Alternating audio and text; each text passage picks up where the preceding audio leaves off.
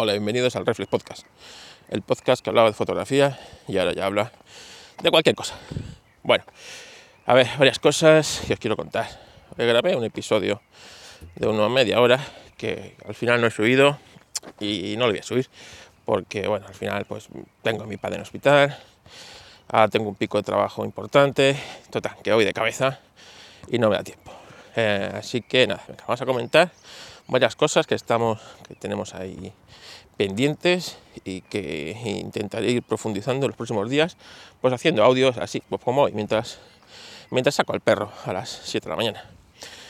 Eh, a ver, primero, tema, tema de la guerra de Ucrania, ¿eh? está la cosa jodida, ¿eh? eh a ver, os venimos, yo, vengo diciendo desde este, desde este podcast que hay que prepararse al apagón. El apagón, como siempre os digo, es, una palabra, no quiere decir que nos vayamos a quedar sin electricidad. El apagón puede ser de muchas cosas. Apagón informativo, apagón, y un poco en la guerra estamos viendo apagón informativo. ¿eh? No estamos viendo eh, las cosas como son, estamos viéndolo solo desde un lado imágenes, eh, bueno, pues de aquella manera los corresponsales no están en primera línea. Están informando unos desde la frontera, otros, joder, eh, en la guerra de, la guerra de Irak eh, había corresponsales de guerra insertados en, los, en los comandos y informaban y, morían. ¿eh? Acordaros que, el hijo de Julián Guita, por ejemplo, era reportero de guerra y murió en la guerra, la guerra de Irak. Eh, iba enrolado en, una, en, un batallón del ejército norteamericano informando. O sea que, y eso aquí en esta guerra no lo tenemos. Así que eh, cuidado con lo que, cómo nos informamos, todo lo que decimos, ya sabéis, hay que ponerlo un poco en, en pues eso, en precaución y intentar ver más vías y, y, bueno, eso es trabajo nuestro. Pero el apagón también. Eh, eh, pues fijaros, estamos a viernes y el lunes hay una huelga de transporte. Una huelga de transporte que lo que va a hacer es complicar las cosas más. Eh, ojo, eh, que estoy, yo estoy totalmente de acuerdo con la huelga de transporte. Esto, pues, lo he hecho hace un año o más, es que estamos viviendo una situación totalmente eh, totalmente insostenible para eh, los transportistas, los consumidores, los ciudadanos en general. O sea, vamos a ver, eh, lo que estamos viviendo de inflación, aumento de precios, recorte de derechos, es que esto, esto serios, esto no se ha visto nunca en la historia reciente. Esto es más en la época, pues eso, de la, eh, la revolución industrial y todas estas cosas, donde, pues una época de cambio, pero es que ahora mismo estamos, eh, estamos viendo cómo se recortan nuestros derechos, nuestras libertades, cómo los precios de las cosas están, eh, están en un en una bueno pues en una escalada imparable en la que el sueldo no llega y bueno pues esto no puede ser no puede ser. Y, evidentemente eh, se, vendrán más huelgas, huelgas de transporte, huelga de todo clase de servicios y de y de y de bueno pues de servicios y de empleados y de todo porque porque esto no puede ser. Y luego eh, eh, vendrá pues más subidas más subidas. Por eso el apagón. El apagón como os digo no es un Venga, vamos. Vamos. Venga. Ahí está. Se junta con estos perretes y, siempre y siempre se saludan. Venga. Como os digo, lo del apagón, pues es apagón eh, muchos tipos. Entonces, claro, ahora mismo el estar preparado, por ejemplo, el haber tenido, como os he dicho muchas veces, una buena despensa y preparado pues para tener alimentos no perecederos para, para más de un mes. Pues, eh, ¿qué es lo que te hace? Bueno, pues primero, eh, que la subida de precios en teoría te afecte menos. al final te afecta, ¿eh? porque evidentemente todo se acaba y toda, por muchas previsiones que tengas, eh, al final se acaban terminando. Pero bueno, en mi caso, yo tengo, pues, eh, pues digo, cosas no perecerás para unos seis meses.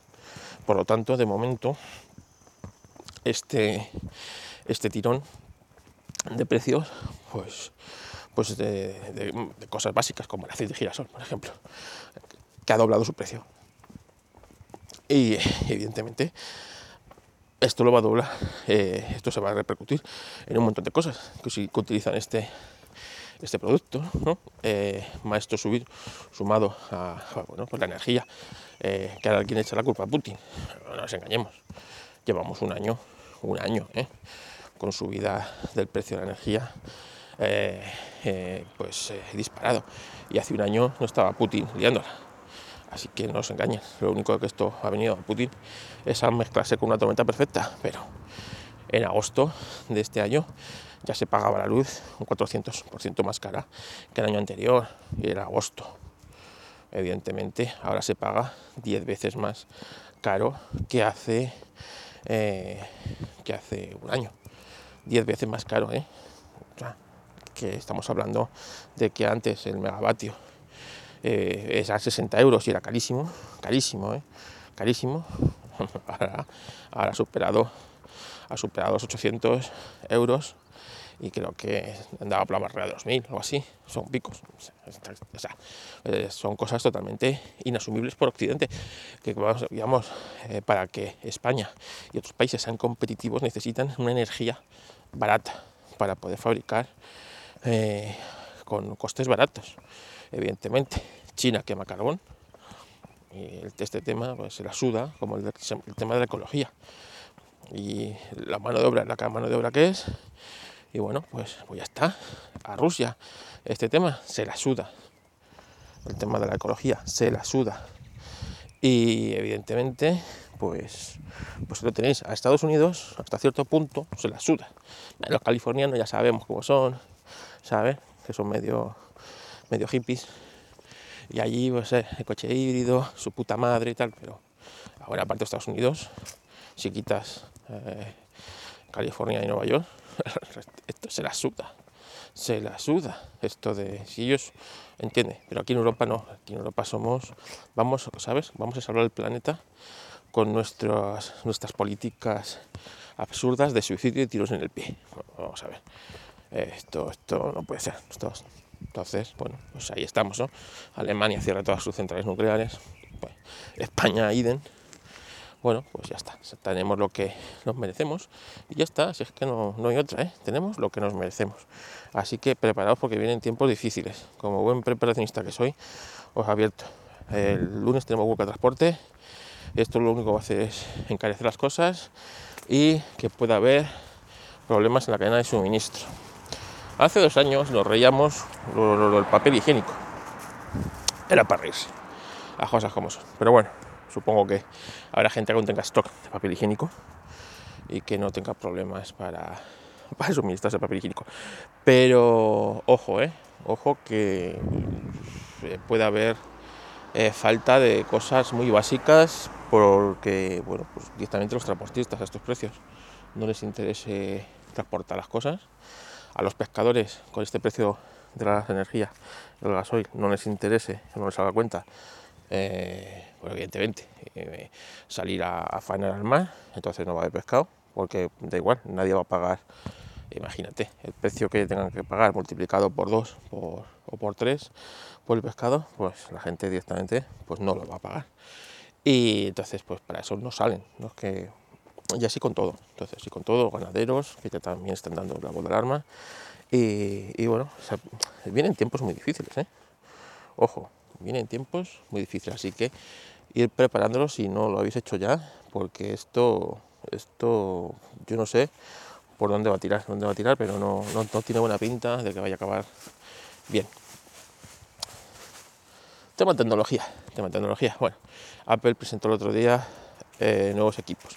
Del teléfono no, no, voy a hablar, no voy a hablar porque me parece, me parece pues, un refrito más del, del iPhone 6 al mismo diseño del iPhone 6, el de 4,7 pulgadas, eh, que además bueno, pues le meten el, el, este de en el 2020 llevaba el del iPhone 11 eh, metido de ahí dentro, estaba bastante bien, pero ahora le meten el del 2000, el del iPhone 13. Mira, entre el iPhone 11 y el iPhone 13 apenas hay diferencia. Esto es pues, un refrito más para seguir vendiendo un diseño más que amortizado y por economía de escala pues eh, ahora le conviene más meter el último el chip último modelo que meterle pues los, los chips o, el interior de un iPhone 11 que ya no se fabrica y que pues posiblemente ya no tenga stock de esos de esas piezas entonces bueno lo presentan como la novedad apabullante y, pero bueno no deja de ser más de lo mismo y encima le suben 50 euritos al precio Así que para Apple, genial. Para mí sigue siendo un teléfono caro. 500 y pico euros por ese teléfono con una pantalla normal de 60 Hz. Eh, y bueno, pues una cámara. Eh, no sé. Yo qué queréis que os diga. Para mí, pues no, no es una cosa. No, creo que no debiera estar ni en el catálogo de Apple. O si debiera estar, pues debía ser un teléfono de 300 euros en el mejor de los casos. Eh, luego presentaron un iPad Air de quinta generación y pues han vuelto a hacer lo mismo, economía de escala. Eh, le meto el M1 porque, porque estoy fabricando M1s a punta pala y bueno pues, pues le meto un M1 y digo que por dentro es un M1 como el Pro no le integro algunas de las cosas del Pro y le recorto un poquito el precio. Pues no le integro, le meto USB-C en vez de meterle Thunderbolt, pues porque, porque si no, pues qué sentido tiene el Pro. Y bueno, el diseño conserva el diseño del, del Pro, ya del, del Air que presentaron hace, eh, pues yo creo que fue hace un año y medio que presentaron el nuevo el Air 4 que parecía, a mí me parece un iPad muy, bueno, pues eh, en el que ya dejaba de tener un poco, o sea, para la mayoría de la gente le, compensaba más este i que un, que Pro. Y pues ahora con este más aún, ¿no? El Pro ya se queda restringido a un entorno muy, no sé, eh, por la pantalla, ¿no? Más que por otra cosa. Tiene una pantalla eh, eh, estaba ahí con estas tecnologías que la hace especial, pero el resto, pues, pues es, que, es, un iPad. El problema del iPad no es, no es el hardware, es el software. Y es que pues, no se puede utilizar como un ordenador normal. Teniendo unas limitaciones absurdas por, por Apple a este dispositivo que hacen que no termine de despegar en un mercado profesional que para muchas personas podría significar pues el llevar un este cacharro en vez de tener que ir pues con un portátil. Pero bueno, eh, son cosas de Apple, eh, que eh, posiblemente si este ordenador, que es el, el iPad, tuviera un sistema operativo de verdad, de verdad, el MacBook Pro de 13 y el MacBook Air de 13 no tendrían sentido en el catálogo de Apple y siguen siendo pues, una buena parte de las ventas del tema de ordenadores. Por, eso, pues Apple no quiere eh, comer esa tarta de su mercado. bueno, porque, porque es un aparato que de mil euros y ellos pues te pueden meter un aparato que en el fondo es más barato que de fabricar, pues, seguro que un, un iPad Air, a pesar de que lleva más piezas y más de todo, el tema de fabricación, pues seguramente gana más dinero en un en un, vendiéndote un cacharro a 1.300, 1.400 euros, que en un cacharro a, a 1.000, 1.000 y pico. Entonces, bueno, pues son las cosas de Apple. Eh, lo vengo diciendo hace mucho tiempo. Apple no mira por sus usuarios, Apple mira por sus accionistas. Eh, ese es el producto estrella de Apple, la acción de Apple. Y Keynote, Keynote nos lo viene demostrando. Eh, eh, así que, bueno, pues es, es, lo que hay. El tema del el ordenador. Mira, el ordenador me gusta. El, el, Mac Studio, lo han llamado. Y es que llevábamos muchos años, muchos años, muchos años desde que Apple presentara el último ordenador. El último ordenador eh, de verdad. A ver, que yo recuerde. El Mac Pro de 2013. Ese fue un ordenador eh, nuevo, nuevo diseño y una cagada. Y luego vino el Mac Pro de 2018, que nos dejó a todos con la boca abierta, pero en un dispositivo que venía tarde. Ese ordenador, el Mac Pro de 2018, debería salir en 2015, cuando Apple ya sabía que se había equivocado de lleno en el diseño y que el, el papelera era muy bonito porque es un ordenador precioso, pero una cagada. No, era lo que los profesionales demandaban, ni buscaban, ni necesitaban. Entonces, bueno, el 18, se o sea, el 15 se retrasó al 18, que realmente fue 19, porque se presentó a final, a final de año, casi los últimos días. Y ese fue el último ordenador que se presentó Apple y nos dejó a todos anonadados con el diseño y con las características y con los precios. Bueno, pues ahora este estudio viene a posicionarse en la gama intermedia, que era una cosa que no tenía Apple. Es decir, entre el, Mac Mini y el Mac Pro no había un ordenador para, es decir, para el que necesita un Mac Pro, o sea, el que necesita algo más que un Mac Mini, pero no, no llega a necesitar ni a justificar la compra de un Mac Pro. Entonces, eh, antes teníamos toda la gama intermedia de, de iMacs. Pero bueno, es que hay mucha gente que no quiere un iMac, no quiere estar atado a un monitor. Sobre todo, vamos a ver, eh, Apple es tema de imagen y sonido. Imagen y sonido, y ya está. Y un poco de programación para sus programadores de las aplicaciones. Y para de contar. Y bueno, y el tema de eh, lo que necesitan un ordenador de diseño y empaque, que a eso les da lo mismo, lo que le metas dentro. Eso es el M1 va sobradísimo. Entonces, bueno, tienes un, pues para eso ya tienes un iMac de 24, con un diseño bonito, un todo en uno y que queda muy bien en cualquier oficina. Además, como ahora lo tienes de colores, pues si tu oficina es amarilla, pues tienes, puedes tener un ordenador amarillo, si tu oficina es verde, pues tener un ordenador verde. ¿Sabes? Es así.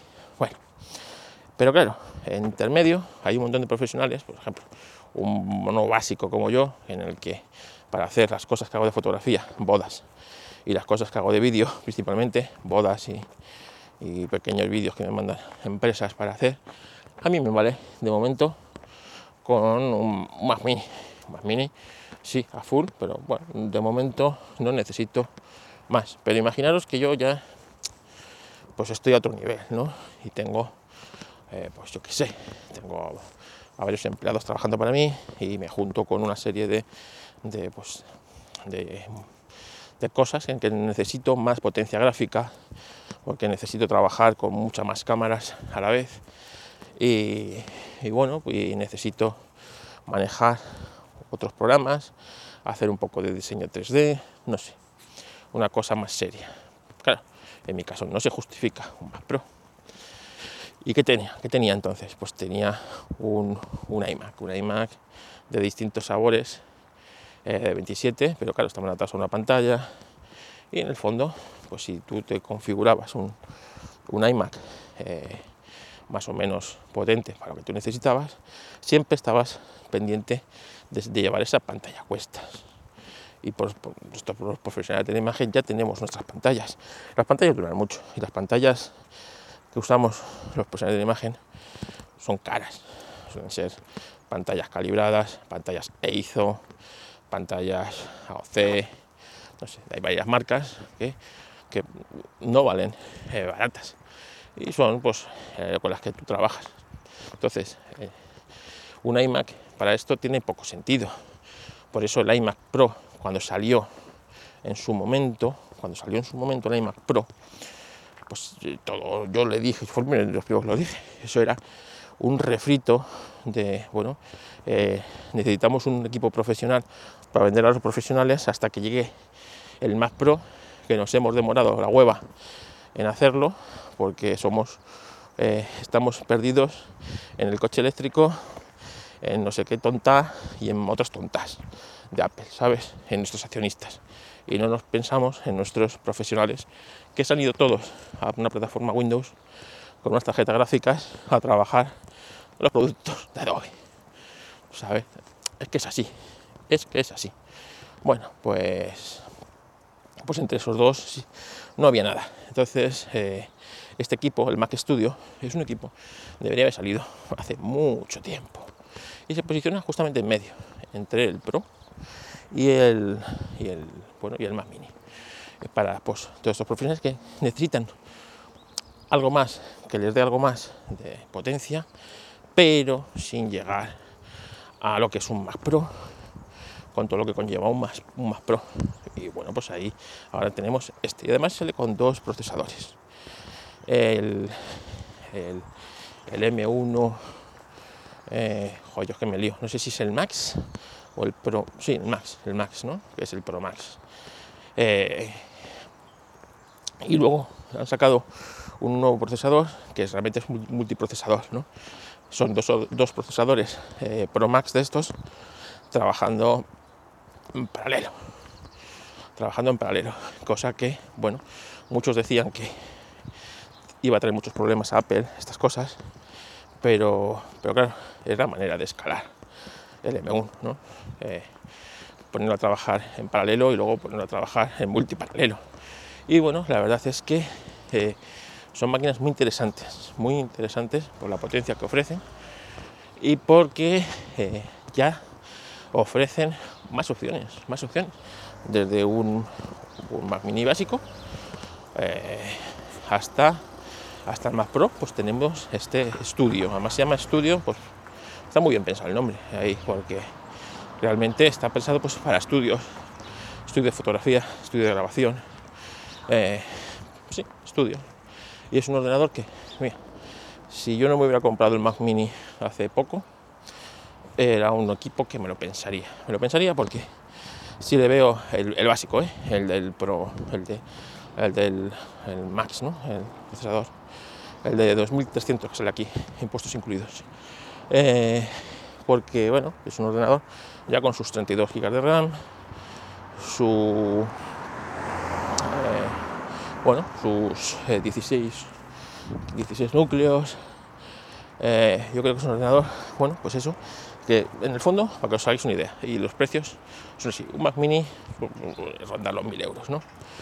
Eh, dos Mac Mini, que sería más o menos por potencia y un poquito más, ¿no? De dos Mac Mini sería el Pro Max este, ¿no?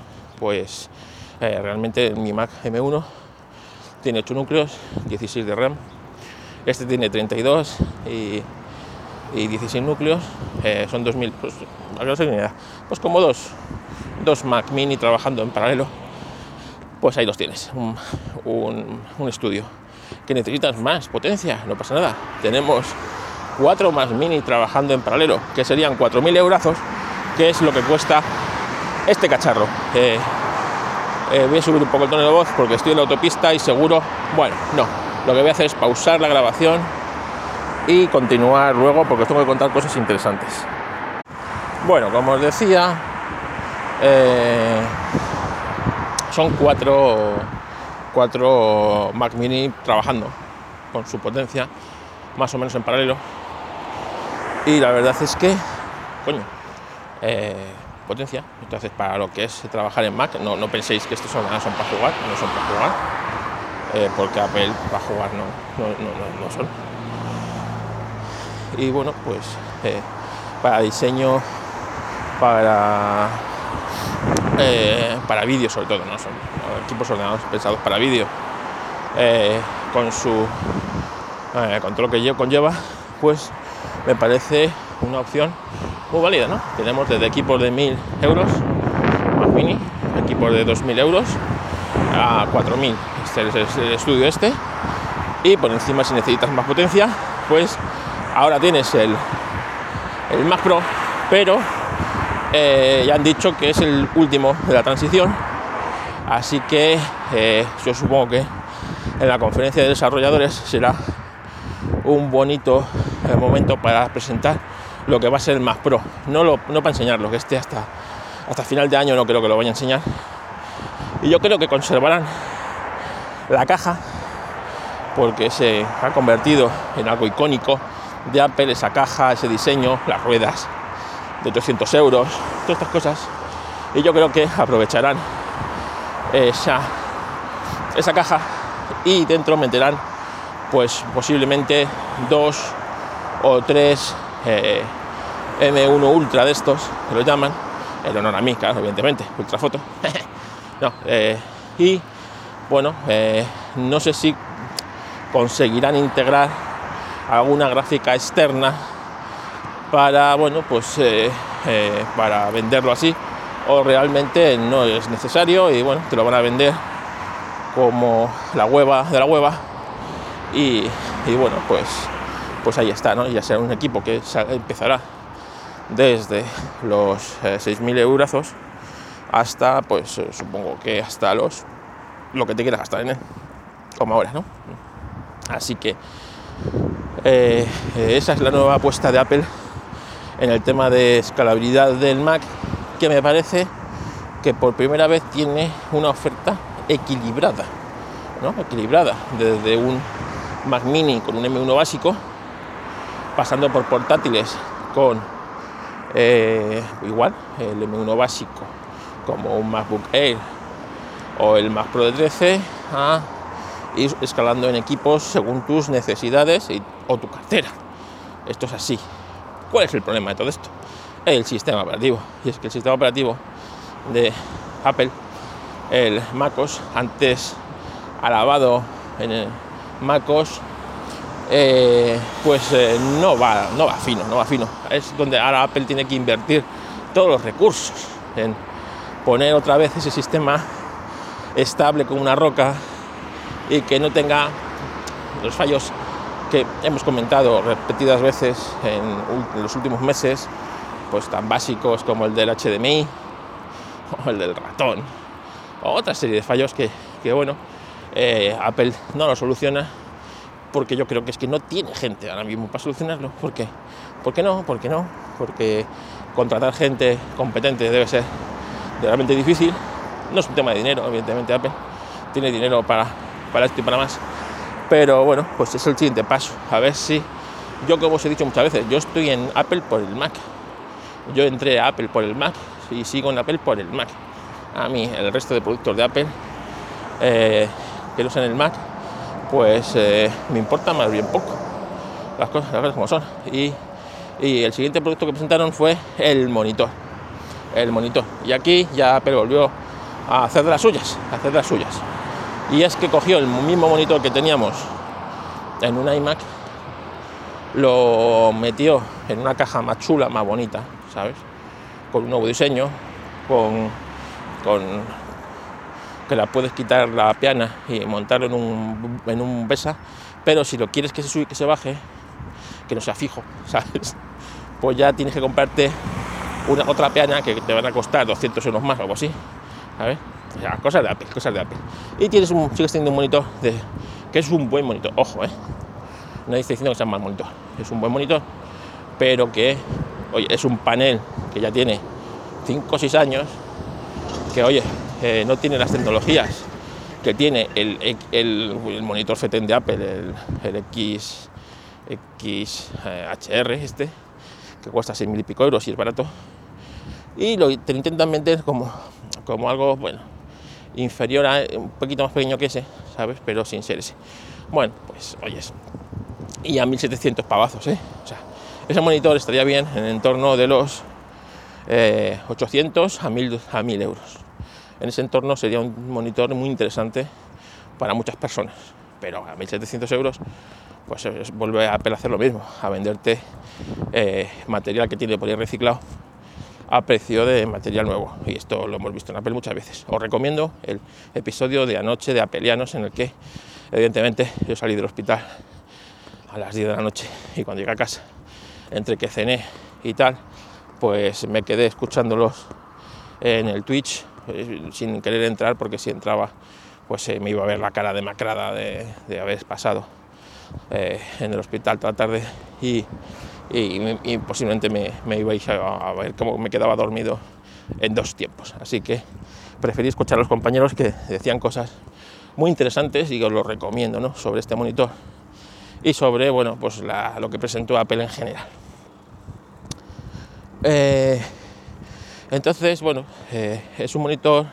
¿Para quién está hecho ese monitor? Pues para gente pues, como Deca, que quiere todo en uno y no quiere preocuparse en pues, bueno, un mejor monitor, aunque sea más barato, tener una webcam por ahí colgando, unos altavoces por otro lado. Es casi como tener su Mac Mini, eh, o sea, su iMac, ¿no? Tiene, su, tiene ese, monitor, seguramente venderán algún soporte para dejar el Mac Studio eh, muy bien integradito y casi es un iMac y por eso ese equipo se ha comido al iMac de 27 no va a haber iMac de 27 de momento a no ser que Apple vea que, que te puede agrandar el de 24 a 27 o 30 y con eso cobrarte un plus de 1000 euros más pero con el mismo eh, maquinaria dentro entonces bueno pues eh, yo creo que Apple ahora mismo eso no, entra en su ruta de momento, pues porque tiene otras cosas que hacer, como por ejemplo un más pro y, y reorganizar todo el equipo, pero no descarto que en un futuro de uno o dos años, eh, con la nueva generación de M2 y tal, sí podamos ver pues un iMac más grande que de, 24, ¿no? uno de 20, 30, 32 o lo que sea, eh, que entre a competir, bueno, pues con este, pero de momento este equipo se zampa, se zampa al, iMac y yo creo que tiene el sentido que se lo zampe. Porque el iMac de 27 realmente, pues quitando a los que se lo compraban por empaque, pues estaba ahí un poco en tierra de nadie, ¿no? No, era, no llegaba a ser eh, un equipo de estos que puede decir, es pro, tal, tal, no sé qué. Yo siempre he dicho que pro es el que lo trabaja, no es el, no es el equipo, no es el equipo. Pero, bueno, eh, por primera vez yo creo que tenemos una gama de productos del Mac más o menos escalable, ¿no? escalable, sin muchos huecos en la, en la gama y que eso, bueno, pues eh, esto por primera vez para el, usuario del, de Mac como, como soy yo, pues eh, está bien, ¿no? Si a mí ahora mismo se me queda pequeño el Mac Mini, pues lo vendo y con lo que rescate del, del, Mac Mini que compré, pues le meto otro tanto y me compro un estudio. Antes no pues, se podía hacer eso, era impensable hacer eso, así que en este caso, pues, pues cuando hay que darle palos a Apple, se lo damos, cuando hay que eh, alabarla, se lo hacemos. Eh, ya pues cuando me entere un poco más de cómo funciona el tema de el tema de eh, eh, por dentro este, este cacharrín. en el fondo es como dos más minis, uno puesto encima de otro. ¿no? Eh, ¿Por qué? Le han metido unos pedazos de ventiladores arriba impresionantes. Principalmente yo creo que se los han metido para justificar el tamaño del, del cacharro. Tenía que ser más grande que un Mac Mini para que fuera más y que, en el fondo este cacharro, yo creo que este aparato lo podrían haber hecho exactamente del mismo, con la misma caja del Mac Mini, pero bueno, en el fondo hay Apple ha querido justificar porque te cobra el doble eh, que un o el cuádruple, según que un Mac Mini, pues bueno, pues es un equipo más grande, otro diseño nuevo y bueno, pues le metes dentro unos ventiladores que nunca le van a venir mal a ese equipo, las cosas como son. Si empiezas a cargar vídeo 8K y una serie de cosas, pues, pues esos ventiladores funcionando a pleno rendimiento, pues tienen que evacuar calor y hacer que ese, cacharro vaya bien. Pero vamos, eh, me parece una opción muy acertable o acertada en este caso Y siguiente tema que, que os voy a hablar, pero ya esto ya lo dejaré para otro próximo episodio, a ver si este fin de semana puedo grabarlo, es, bueno, pues que después de 12 años, se dice pronto, ¿eh? 12 años, eh, me he cambiado a, Android. Y bueno, no es que me haya cambiado, porque realmente voy a seguir teniendo los dos sistemas, iOS y, Android, pero mi teléfono principal desde hace una semana, es un Android. Es un Android porque, bueno, eh, el iPhone 7 Plus, eh, pues realmente a mí no me hacía falta cambiar de teléfono. Y como os he dicho, y, mucho, y llevaba ya como dos años diciendo que mi próximo teléfono sería un Android. Y nunca llegaba por una razón. Bueno, una razón económica es que no estaban las cosas como para tirar cohetes. Y luego es que mi teléfono tampoco iba mal y no justificaba, o sea, yo para justificar un cambio, pues tiene, o sea, tengo que justificarlo, decir, pues se ha roto, eh, por capricho no lo voy a hacer, no es mi, soy así, soy pobre, que quiero que os diga, entonces yo por capricho suelo hacer pocas cosas, entonces cuando hago una compra de estas es porque, porque ya es necesaria, entonces eh, a partir de este, eh, desde, ay, se me reseca la, la garganta eh, de tanto hablar. Desde este eh, otoño, invierno, pues eh, el iPhone 7 ha empezado a tener unos problemas de primera batería, ¿no? En el que, bueno, batería, ya el segundo cambio. Yo este iPhone lo compré, eh, lo compré de segunda mano ya cuando, de confianza, cuando salió el iPhone 8 y el iPhone X. Por lo tanto, me costó unos 500 euros. Yo creo que está bien invertidos, Cuatro años que lo he tenido está bastante bien. O sea, eh, ahí ninguna queja. Eh, Apple hizo como a finales del 18, no, el 19, finales del 19 hizo una oferta por el problema de las baterías de los, estos equipos y tal, que, bueno, hizo una oferta en la que te cambiaba la batería a, a 30 euros. Me acogí a, a esa oferta y me cambiaron la batería en el, en el Apple Store de Sanadu por 30 euros. Y bueno, pues esa batería está funcionando bien hasta que pues ya el año pasado eh, cada vez tenía menos carga, menos carga, menos carga, menos carga, menos carga. Y bueno, pues ya había que cargarlo eh, dos veces al día prácticamente. Eh, además que se calentaba y bueno, el, aparato tú ves como pues el rendimiento no era el óptimo.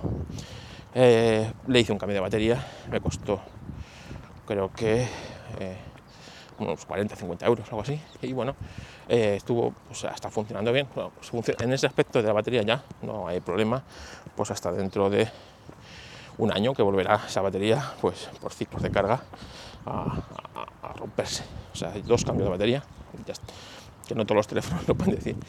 Y pero el problema principal fue que pues eh, hace un mes así la, cámara empezó a hacer cosas raras.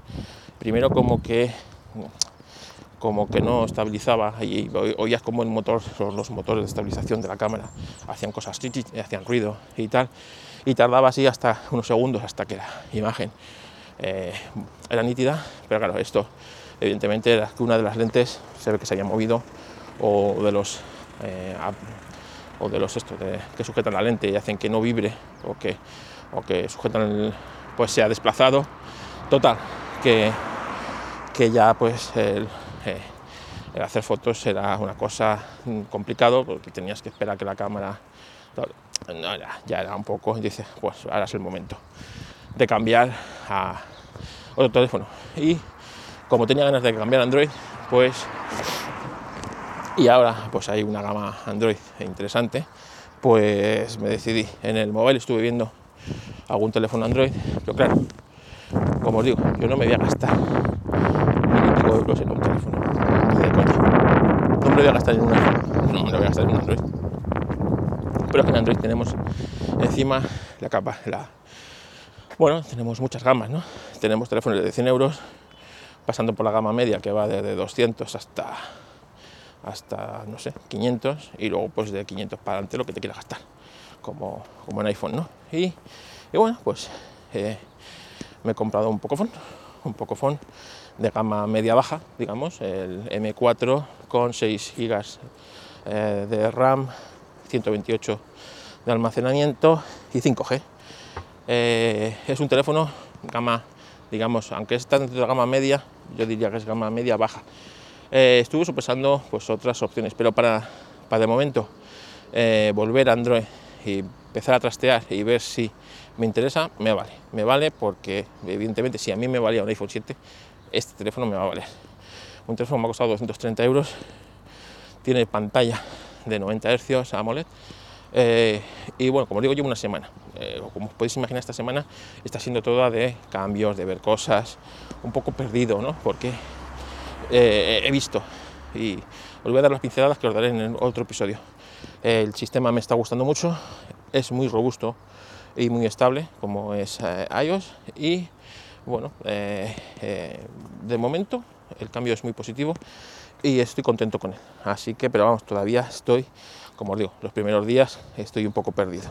Así que eso ya será para el próximo eh, eh, Reflex Podcast. Así que, venga, eh, cuidaros mucho y que os afecte la guerra lo menos posible. Y sobre todo, si hay alguien ucraniano que me está viendo, un abrazo y mucho ánimo.